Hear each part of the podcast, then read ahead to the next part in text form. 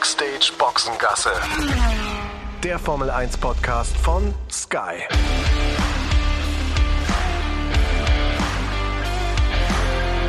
Mit Sascha Roos, Peter Hardenacke und Sandra Baumgartner.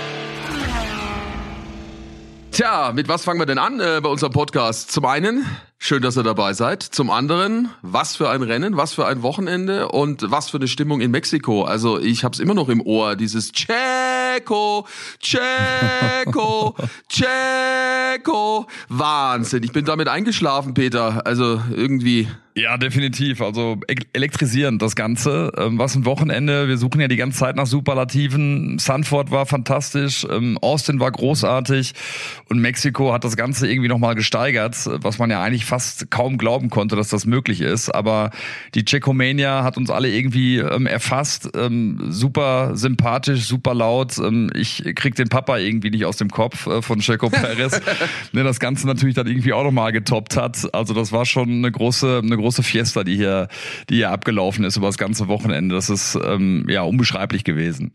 Sandra, wie kam es am Fernsehen, am Fernsehen rüber? Ähnlich, wobei ich sagen muss, ich weiß gar nicht, vielleicht ist an meinem Fernseher nur irgendwie was falsch eingestellt oder so, aber als ähm, die Siegerehrung war und dann Checo Perez da hochkam, habe ich es irgendwie vom Fernseher lauter erwartet. Kann aber auch nur sein, dass ich es natürlich gewohnt bin, sowas nicht am Fernseher zu sehen, sondern wirklich live auch mitzukriegen und es da äh, natürlich normalerweise lauter ist. Aber da ähm, habe ich es irgendwie gar nicht so gespürt, wobei ich aber sagen muss, ehrlich gesagt, bei mir war es so und diese letzten paar Runden, da habe ich ja schon, ich fühlte mich fast schon so, als wären wir schon in der WM-Entscheidung, weil ich konnte mich eigentlich kaum auf meinem auf meinem Sofa halten und habe mir die Fingernägel buchstäblich abgekaut vor lauter Spannung. Gerade auch, weil ich mich echt gefragt habe, schafft der Checo das jetzt noch, auch mit diesem Gepeitsche von seinen Fans da wirklich ranzukommen an Lewis Hamilton? Hab da so richtig mitgefiebert, wie als würde es eben schon um den Weltmeistertitel gehen. Also dieses Rennen hat mich stimmungstechnisch und auch spannungstechnisch total abgeholt und total mitgenommen. Ich fand's super. Also auch vom, äh, vom Fernseher aus zu Hause fand ich's mega. Ja, der Kampf, der Kampf äh, von Hamilton eigentlich mit seinen Reifen, das war schon, war schon Wahnsinn. Äh, Verstappen super Rennen gefahren, ne? die, die Grundlage hat er mit diesem Raketenstart gelegt.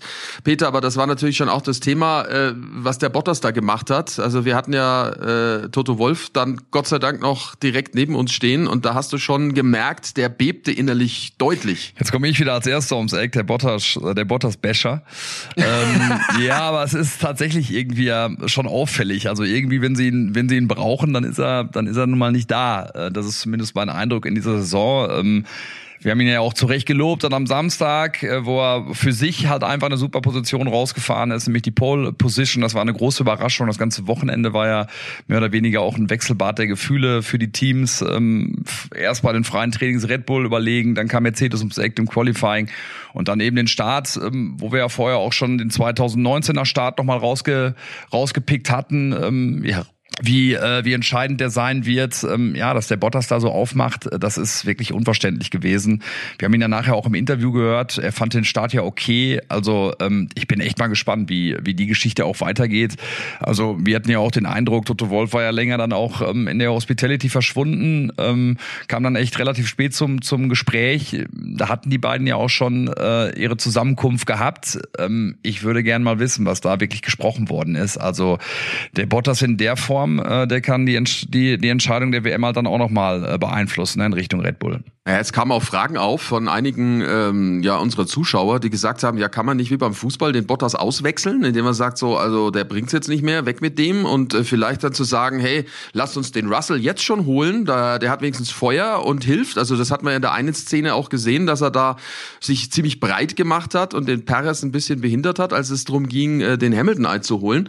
Also äh, rein theoretisch ist vieles möglich in der Formel 1, aber ob sie so weit gehen bei Mercedes? Ja, aber das machst du doch jetzt nicht nicht mehr so kurz vor Schluss, wo es wirklich drauf ankommt, einen Fahrer in das Auto reinzusetzen, der dann trotzdem erst wahrscheinlich noch mal ein bisschen Umstellungsschwierigkeiten, nenne ich es jetzt mal, hat. Ich meine, was man dem Bottas natürlich zugute muss, ist, er kennt das Auto in- und auswendig und ähm, er ist halt schon dann auch mal da. Ne? Also klar, in den richtigen Momenten hat er es momentan nicht so ganz drauf, richtig da zu sein, aber irgendwie finde ich es auch manchmal ein bisschen, bisschen unfair, ihn jetzt da so ein bisschen als den äh, Prügelknaben irgendwie hinzustellen, weil der macht das ja auch nicht mit Absicht, ne? Der kann halt da vielleicht einfach auch nicht aus seiner? Haut. Nein, das macht er nicht mit Absicht. Na, aber dann hat er sich ziemlich dämlich angestellt, ehrlich gesagt, am Start. Also das war äh, also eine, eine Fehlleistung allererster Güte. Vor allem, die sind ja, Ja, darauf vorbereitet. Aber die sind darauf vorbereitet. Also normalerweise besprechen die den Start. Der Toto war ja, Ja, auch bei Peter klar. und bei, bei ähm, Timo. Und da habt ihr doch genau das besprochen. Er hat gesagt, wir haben uns die Starts mehrfach angeguckt, Peter, ne? Ja, und der Bottas ist ja auch keine 20 mehr, ne? Das muss man ja auch sagen. Er hat ja so viel Erfahrung und ähm, ich meine, wie gesagt, dass er vielleicht dann hier und da mal da ist, ist ja auch in Ordnung, aber in der entscheidenden Phase, in der die Weltmeisterschaft gerade ist, mit, mit dem Momentum, das Mercedes vielleicht aufgebaut hat im Qualifying, das hat der Bottas den im Start äh, oder am Start komplett kaputt gemacht. Also das Rennen gestern, das geht auf, geht auf seine Kappe. Dass sie ihn nochmal austauschen, glaube ich nicht. Auf der anderen Seite, ein Russell, der braucht nicht viel Zeit, das haben wir gesehen äh, vor einem Jahr in Bahrain. Äh, da hätte er sofort ähm, um den Sieg mitfahren können. Da hat er Pech gehabt, ähm, als er damals äh, Lewis Hamilton ähm, ersetzt hat für, für das eine Rennen, weil, weil ähm, Lewis ähm, an Corona erkrankt war. Aber ich kann es mir auch nicht vorstellen, weil jetzt dann so kurz vor Schluss ähm, als so ein Team wie Mercedes äh, dann für so eine Unruhe zu sorgen, ähm, ich glaube es auch eher nicht. Ich würde es ausschließen. Ich stelle jetzt noch mal eine Theorie auf, ne? Also, die haben über die Starts gesprochen. Klar, Valtteri Bottas ist ja schon ein Fahrer, der was drauf hat, der fahren kann. Ich habe irgendwie so das Gefühl, dass er genau wusste, wie wichtig dieser Start ist und dass er da einfach selber so einen Druck verspürt hat, eben auch jetzt in seinen letzten Rennen für Mercedes nochmal alles wirklich, wirklich gut machen zu wollen und es dann einfach nicht hingekriegt hat. So, und damit hätte er dann den Beweis geliefert, wenn das so wäre, dass er bei Mercedes nichts verloren hat. Wenn das so wäre, dann ist es so. Weil wenn du in einem Top- Top-Team bist, dann musst du mit dem Druck klarkommen. Also generell Das muss jeder richtig. von diesen 20 Piloten mit Druck klarkommen. Ähm, und äh, wie, wie Peter schon meinte, der ist ja jetzt auch kein Anfänger mehr. Der fährt jetzt das fünfte Jahr bei Mercedes und ähm, die Rolle ist eigentlich auch klar definiert, jetzt auch bis zum Ende der Saison. Also ich wäre gern mit dabei gewesen, so als ganz stiller Beobachter in Ja, diesem allerdings. Debrief, wie es immer so schön heißt, ja? weil äh, Peter, schilder noch mal die Szenerie eigentlich, wie das war. Ich war ja da noch nicht bei euch im, im, im Fahrerlager, ich war auf dem Weg erst dorthin und hatte nur den, den, also es ist ja so, um das mal zu erklären, beim Fernsehen sind wir alle in verschiedenen Funkkreisen und kriegen mit, was äh, abgesprochen wird. Ja? Also selbst wenn du jetzt nicht gerade vor dem Mikrofon stehst. Und äh, da habe ich immer mitbekommen, ja, der Toto kommt, der Toto kommt. Nee, er kommt doch nicht. Was war da wirklich, was war denn Phase? Das ist ja wirklich immer das, das gleiche Spiel, was du gerade beschreibst. Das ist wirklich ganz interessant, weil wir natürlich dann auch ähm, zum Ende des Rennens unseren Strategieplan dann auch so ein bisschen festlegen, wen wir hören wollen, äh, was so die Hauptthemen sind. Und natürlich äh, war das dann ähm, mit Mercedes und Red Bull wieder mal die beiden Hauptprotagonisten, die wir, Entschuldigung, vors äh, Mikrofon bekommen wollten. Und wir waren dann halt zunächst vor der Hospitality von äh, Mercedes, weil Toto Wolf schon da war. Der war dann auch im Gespräch bei den Engländern, äh, bei Sky UK und äh, kam dann rüber zu uns. Da waren wir aber dann noch gerade in der, in der Werbung und ähm, die hätte dann auch noch ein bisschen gedauert. Und dann war halt genau die Diskussion, machen wir es jetzt live oder müssen wir aufzeichnen? Und der Toto sagte dann zu mir, wann seid ihr wieder drauf? Dann habe ich gesagt, du, ein paar Minuten. Dann hat er gesagt, okay, ähm, kein Problem, dann komme ich wieder raus. Äh, und in dem Moment äh, war es dann halt so, dass äh, der Bottas dann allerdings auch schon wieder reinkam. Und ich glaube, dass es dann eben genau dieser dieser Punkt war, dass sie dann, dass sie dann eben mit äh, auch schon gesprochen haben. In dem Fall ähm, der Toto. Und äh, dann hat's gedauert. Und dann hast du es äh, ja dann auch selbst mitbekommen, Sascha. Wir standen ja dann ganz zum Ende in unserer Schlussposition, als der Toto dann nochmal vorbeikam, was ja dann auch nochmal ein Geschenk war für unsere ähm, Berichterstattung, weil wir da halt auch nochmal all die Themen, äh, die wir vorher besprochen hatten, auch in Richtung in Richtung ähm, Mercedes ähm, äh, dann nochmal aufnehmen konnten. Genau. Und deswegen war es äh, war es dann so, dass wir lange warten mussten und dann vorher halt noch Helmut Marko hatten und Antonio Perez und äh, Franz Toast, der ja auch ein super erfrischendes Interview gegeben hat, wie ich äh, finde. Sebastian Vettel noch interviewt haben und und und. Also deswegen ähm, hat es ein bisschen gedauert, bis wir Toto dann tatsächlich live äh, im Interview hatten. Ja, und äh, so war dann das auch, dass das sich ein bisschen hinzieht. Also das ist äh, gerade jetzt für für euch, die jetzt da nicht immer mit dabei sind sein können, logischerweise, ist es, äh, was jetzt so Absprachen anbelangt zwischen den Fernsehsendern, natürlich nicht immer ganz so einfach, weil jeder will zum gleichen Zeitpunkt immer ein und dieselbe Person haben. Das ist ja ganz logisch. Und deswegen ist da eine lange Liste, wo dann das praktisch abgearbeitet wird äh, von den von den Pressesprechern mehr oder weniger, die dann äh, zuteilen und dann äh, die Fahrer, die Teamverantwortlichen hin und her schieben.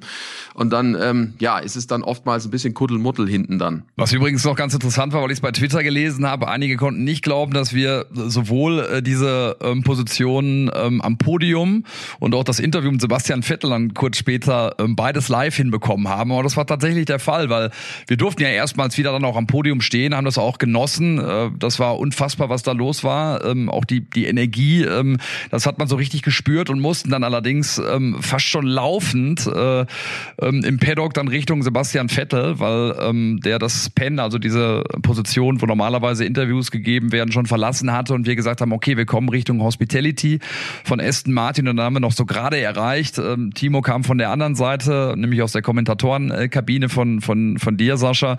Und so haben wir den Sebastian dann auch noch ähm, bekommen, der ja auch äh, super drauf war. Echt ein erfrischendes äh, Interview, Gespräch mit ihm, so, so gut. Ähm, ja, so gut aufgelegt habe ich ihn, habe ich ihn selten gesehen. Das hat echt Spaß gemacht und vor allen Dingen auch dann schon mal ein kleiner Vorgeschmack auf das, was dann beim nächsten Rennen kommt mit dem Stop the Glock, wenn Timo und Sebastian dann äh, die alten Kumpel dann Dart spielen. Bei Sebastian könnte ich mir sogar fast vorstellen, dass er einen Timo packt. Mal gucken. Ich glaube, dass der Sebastian jetzt, weil der ist ja doch auch schon so ein Ehrgeizling, ne, sich jetzt irgendwoher so eine Dartscheibe organisiert und Dart spielt von morgens früh um acht bis abends um zehn ohne Pause und ähm, sich YouTube-Videos reinzieht, um irgendwie möglichst bestens vorbereitet zu sein. Aber zu dieser Situation, wo ihr auf Toto Wolf gewartet habt, ne, ich finde es total lustig, weil wenn ich das dann mal so von zu Hause vom Fernseher verfolge, ich erwische mich dabei, wie ich im Prinzip, ich höre euch natürlich zu, aber mein Fokus richtet sich immer auf den Hintergrund, wenn ich im Hintergrund die Tür sehe, um die ganze Zeit quasi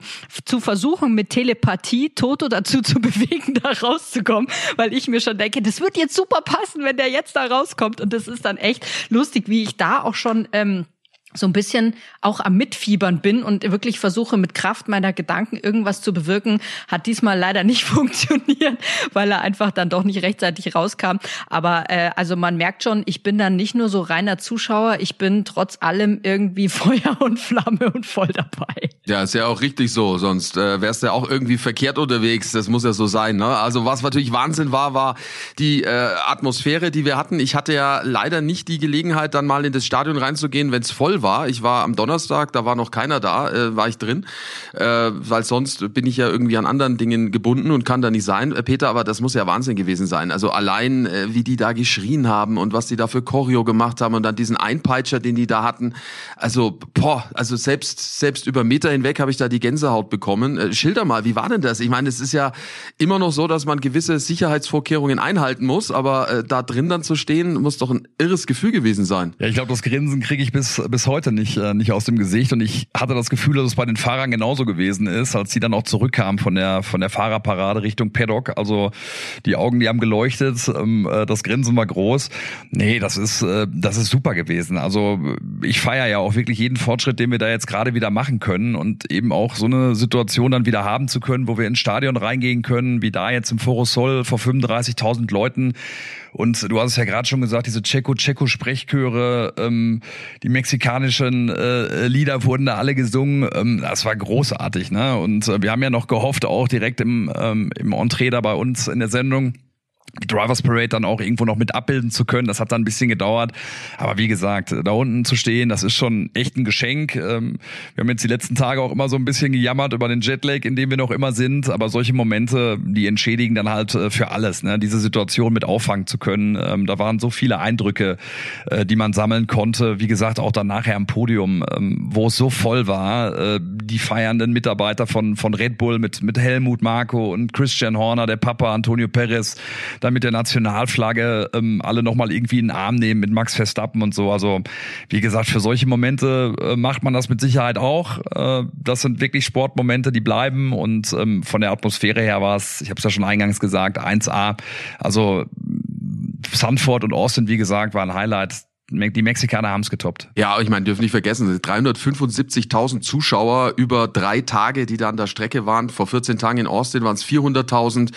Also klar, sind alle ausgehungert nach solchen Veranstaltungen, aber das ist schon bemerkenswert, was da äh, jetzt los war.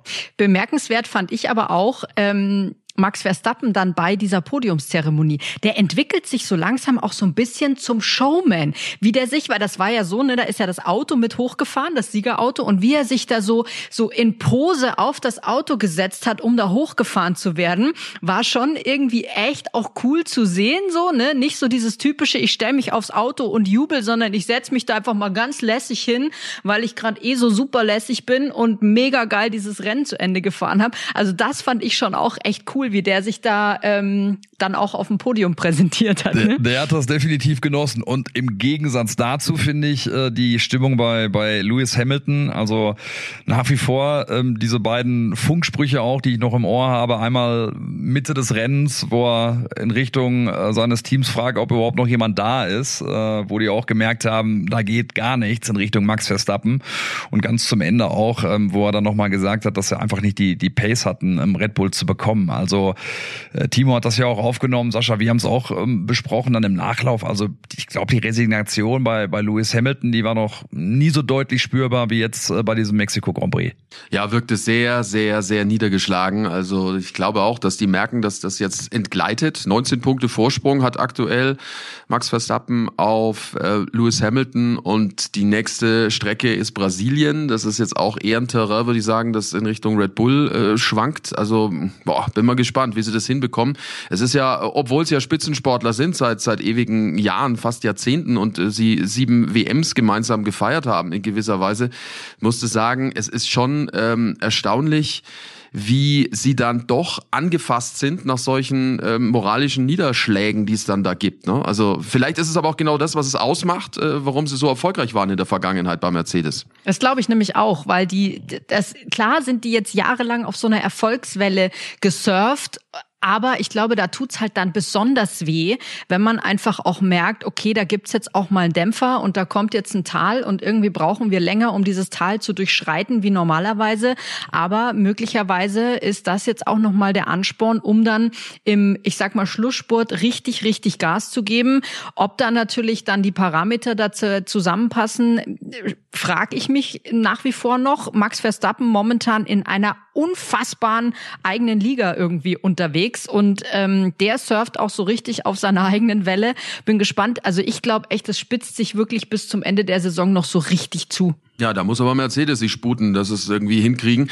Was ich bezeichnend fand, Peter, als Toto Wolf neben uns stand und er über die verschiedenen ja, WM-Stände gesprochen hat, so richtig kampfeslustig war er, als es um die Teamwertung ging, weil er gesagt hat, da sind wir noch vorne mit einem Punkt. Da war er aber so richtig kampfeslustig und da sagte er, na okay, Fahrer-WM müssen wir mal gucken, aber ist ja auch kein Geheimnis. Ne? Die Teamwertung ist natürlich fürs Team wertvoller. Es wird zwar immer über den Weltmeister geredet, aber die Team-WM ist fürs Team wichtiger. Ich habe das Gefühl, dass die ähm, schon noch kampfeslustig sind und sich auch wieder sich wieder sammeln werden und auch schon bis äh, bis Brasilien. Äh, was noch wirklich drin ist bei Mercedes, kann ich schwer sagen, aber sie haben es ja auch an einem Samstag gezeigt. Und wie gesagt, wer weiß, äh, wenn Valtteri Bottas äh, sich da ein bisschen klüger angestellt hätte, hätte Red Bull natürlich trotzdem auch noch Trümpfe in der Hand gehabt, aber ähm, das war halt dann doch der der Knackpunkt für dieses Rennen zumindest mal.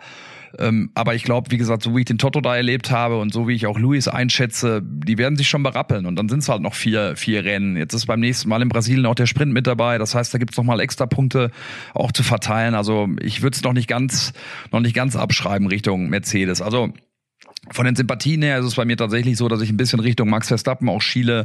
Liegt auch damit ähm, zusammen, dass ich einfach mir wünsche, dass äh, Michael Schumacher mit seinen sieben Titeln ganz oben äh, mit auf dem Treppchen bleibt und dass es bei Luis dann eben auch bei diesen sieben Titeln bleibt. Äh, das ist zumindest bei mir so ein, so ein Hintergedanke, der mit dabei ist. Aber wie gesagt, so ganz abschreiben will ich es nicht. Lass den Max einmal ausfallen und den Luis auf dem Treppchen stehen, dann ist der Vorsprung schon wieder dahin. Also in der Formel 1 bleibt alles, bleibt alles möglich in dieser Saison. Ja, und da muss jetzt erstmal gucken, wie Red Bull aus dieser Feierorgie rauskommt. äh, ist ja viel, viel angekündigt worden. Ja, also ich habe mir ein bisschen Sorgen gemacht um Dr. Helmut Marko, weil der hatte so ein, so ein Glitzern äh, im Gesicht, ja, als er, als er wegging da von euch. Ja, und äh, die, die Frage ist, die, die Tequila-Ankündigungen. Die Frage ist, wer die größeren Kopfschmerzen heute hat, ob sie wirklich bei Mercedes sind oder bei, bei Red Bull. Nur bei Red Bull jetzt einen anderen Grund. Ähm, ja, Helmut Marko hat sich auch nochmal verabschiedet bei uns äh, mit der Frage, nach dem, was Prost heißt, auf Mexikanisch. Also mit dem Salut ähm, haben wir ihn dann in den Abend geschickt. Ähm, und wie gesagt, Antonio Perez auch, der war auf Krawall gebürstet, der Papa von, von Sergio Was, also ich da übrigens, was ich da übrigens noch so herrlich äh, fand, wir haben ja versucht, ihn dann zu bekommen und er kam ja dann ähm, aus aus äh, aus der Gruppe mit mit seiner Familie, brachte er auch dann alles mit, äh, den den Champagner und äh, den Pokal äh, und die mexikanische Flagge, die er sich mehr oder weniger als äh, als ähm, als Schlabberlätzchen dann irgendwie umgebunden hat. Und was ich dann aber auch herrlich fand, dass er wirklich ein so sympathischer Kerl, das muss man ja wirklich sagen, aber was ich dann wirklich auch lustig fand, also auch den grünen Daumen hat er, ich weiß nicht, ob ihr das gesehen habt, äh, bei dem Interview, da stellte sich diese, ja. diese Pflanze immer wieder auf, äh, äh, traf mich auch im Gesicht, irgendwie so halb am Ohr und ihn wohl auch und äh, dann gab's die me mexikanische Lösung dafür. Da hat er das einfach mal umgeknickt und das Problem war, war gelöst. Also ich gucke das auch nochmal, dass ich das, ähm, das Interview bei, bei mir bei Instagram irgendwie ähm, reinstelle, weil ich fand allein diesen Moment, da habe ich mir gedacht, so okay, also so schnell ähm, behebt man ein Problem ne, auf Mexikanisch. Ja, wobei ich mir schon gedacht habe, als er, als er mehrfach von diesem mexikanischen Versprechen gesprochen hat, da habe ich ein bisschen Angst schon auch bekommen, ehrlich gesagt.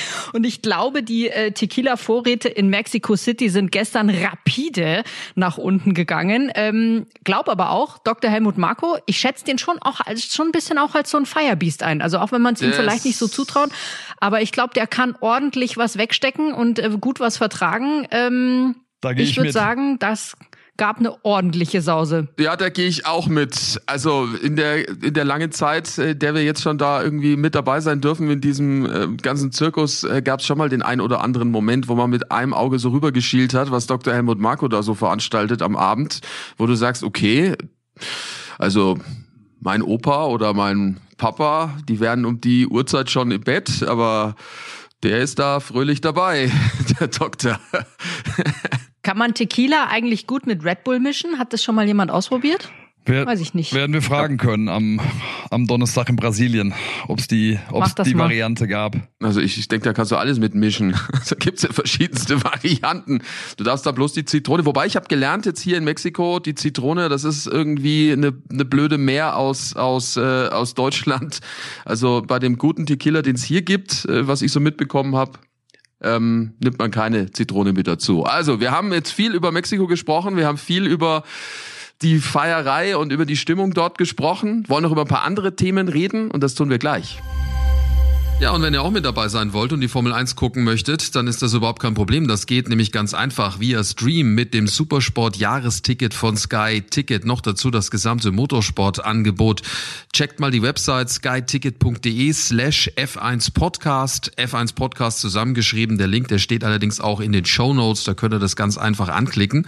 Und äh, dann habt ihr die Möglichkeit, auf zwei Geräten gleichzeitig ganz easy ohne Receiver zu streamen. Also maximal flexibel in jeder Hinsicht. Hinsicht. Schaut drauf auf die Website skyticket.de slash F1 Podcast. Dort bekommt ihr alles erklärt, äh, was es zu tun gilt, um mit dabei zu sein beim Supersport Jahresticket von Sky Ticket. So, da sind wir wieder und äh, wollen uns jetzt noch um äh, Mick Schumacher kümmern. Äh, über Sebastian Vettel haben wir schon gesprochen. Das war für ihn echt ein gutes Ergebnis mit Platz 7. Hat da schon noch ein bisschen die Kohlen rausgeholt für, für Aston Martin, nachdem Kollege Stroll äh, völlig versagt hat am Wochenende. Und bei Mick äh, war es irgendwie auch nicht so das ganz, ganz äh, wünschenswerte Wochenende, Peter. Nee, er hat Pech gehabt einfach ähm, bei diesem Start, wo, wo Daniel Ricciardo, ähm, meine ich, äh, sich verbremst hat und dann so eine Kettenreaktion ausgelöst hat, äh, in der ähm, der Mick dann am Ende auch ein schlechtes Ende für sich hatte.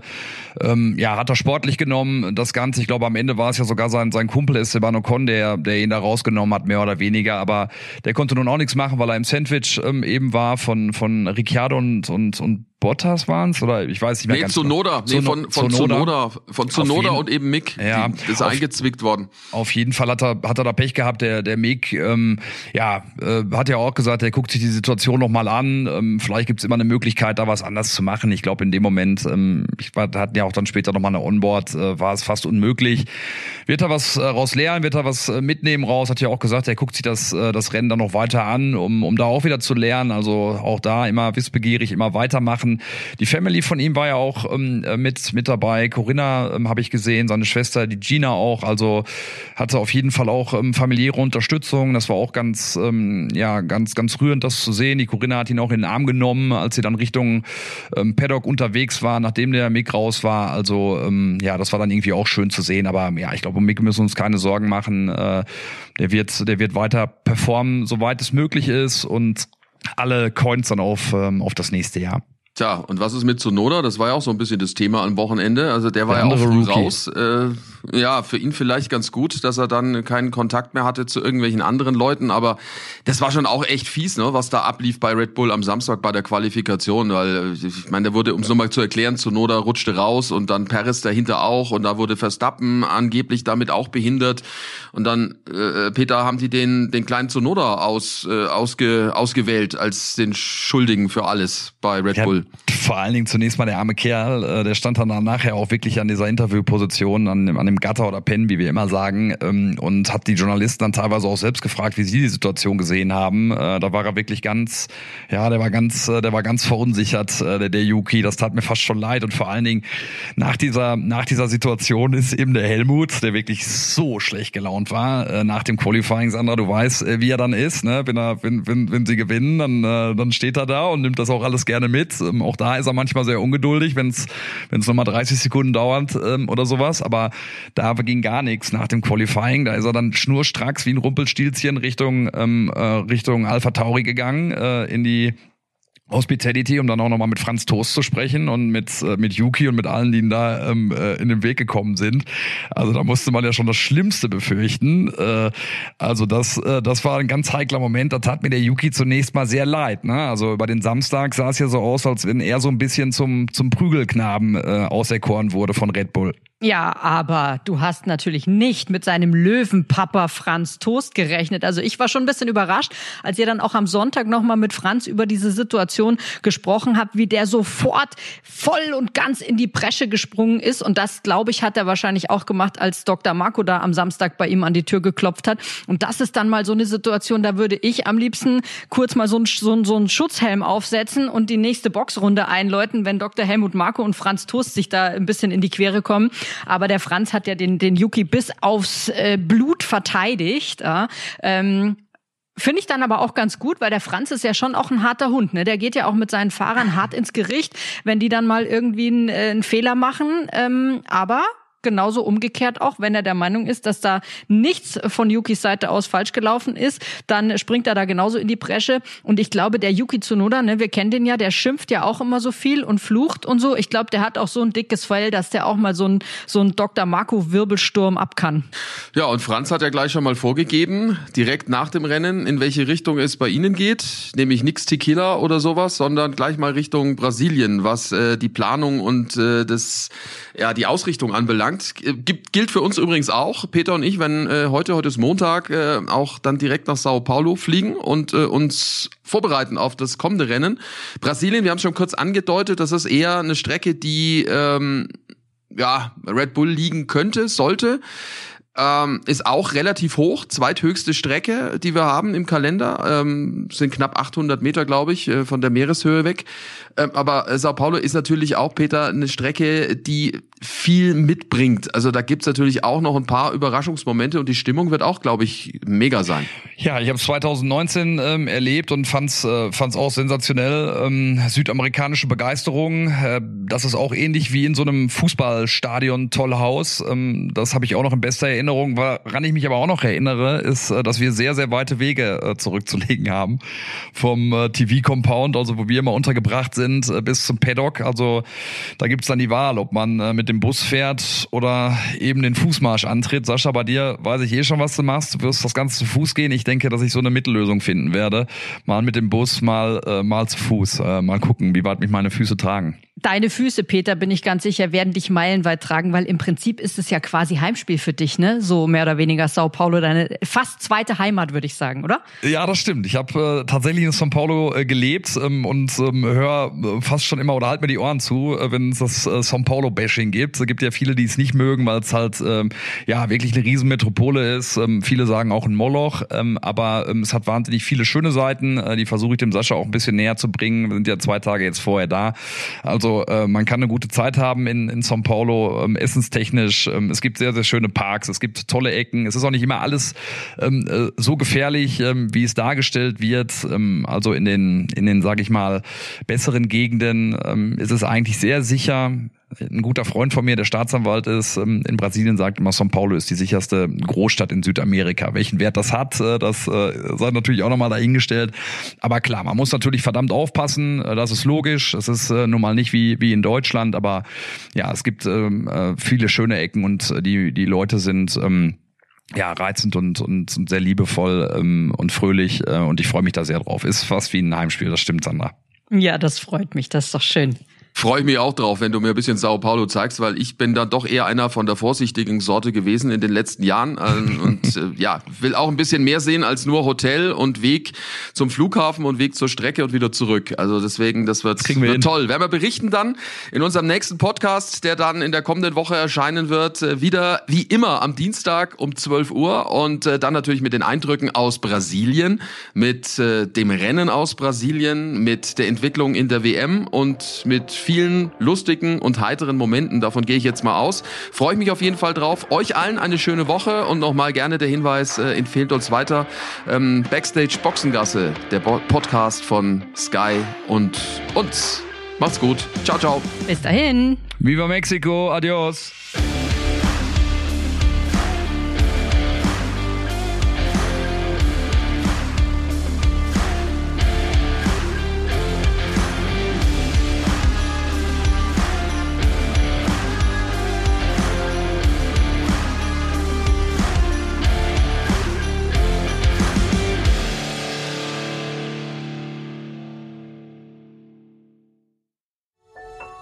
Dies war eine Produktion der Podcast-Bande.